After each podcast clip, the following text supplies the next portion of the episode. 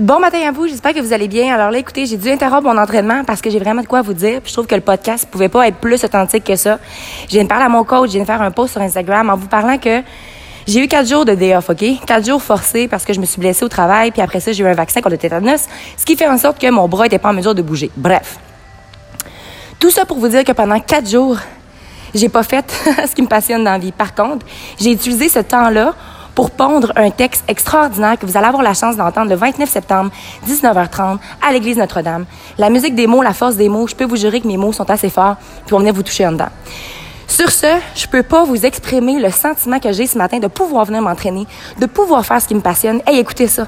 Le matin, quand je me suis levée, là, j'ai sorti de mon lit, puis j'étais tellement reconnaissante de pouvoir faire ce que j'aime, parce que pendant quatre jours, Parce que j'ai été épuisée un peu, je me donnais un petit peu trop au gym. Bref, peu importe les raisons pourquoi je me suis blessée, je me suis blessée, c'est tout.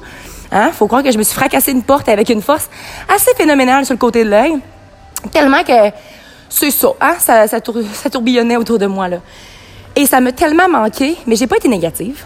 Je me suis pas dit, hey, je pourrais plus jamais, m'entraîner ou, oh mon Dieu, que c'est dur. Non.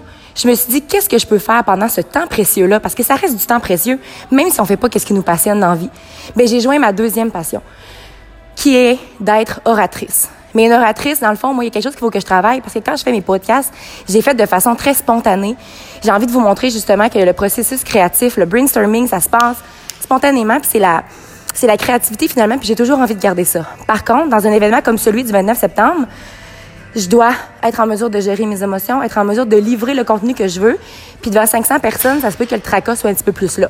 Parce que quand je vous parle, c'est vis-à-vis mon téléphone, il y a personne ou des fois il y a des gens qui m'entendent, mais sans plus. Alors bref, tout ça pour vous dire de trouvez-vous une passion. Arrêtez de me dire que là, vous avez rien à faire de votre journée, puis tout ce que vous avez envie de faire, c'est d'aller vous coucher. Parce que moi aussi, ça m'a déjà tenté de faire juste ça de ma vie. Là. Surtout quand j'étais justement à l'Ébilozon, voilà un petit six ans. Je sais pas trop qu'est-ce que je faisais ici. J'étais pas passionnée, rien. Mais à un moment donné, tu le trouves. Là. La journée où est-ce que tu touches le bouton là, de quelque chose qui te passionne, puis tu envie de le faire à chaque jour, lâche pas. Lâche pas, même si les gens autour de toi comprennent pas cette passion-là. Garde ton focus sur ce qui te rend heureux. Garde ton focus sur ce qui te passionne. Parce que les autres, c'est à eux à trouver ce qui les passionne dans la vie. Puis entoure-toi de gens qui ont la même passion que toi ou des gens qui ont une passion tout simplement. Parce que moi, j'aime bien mieux avoir une conversation qui est positive qu'avoir une conversation négative. Tu sais, le monde qui trouve des problèmes à tout, là. Mais moi, savez-vous quoi? Je sais qu'il y en a des problèmes, mais moi, je suis en mode solution 24 heures sur 24.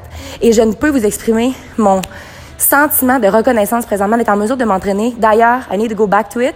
Faut que je retourne là-dessus. Je voulais simplement faire preuve d'authenticité avec vous puis de vous livrer mon émotion, comment je me sens ce matin.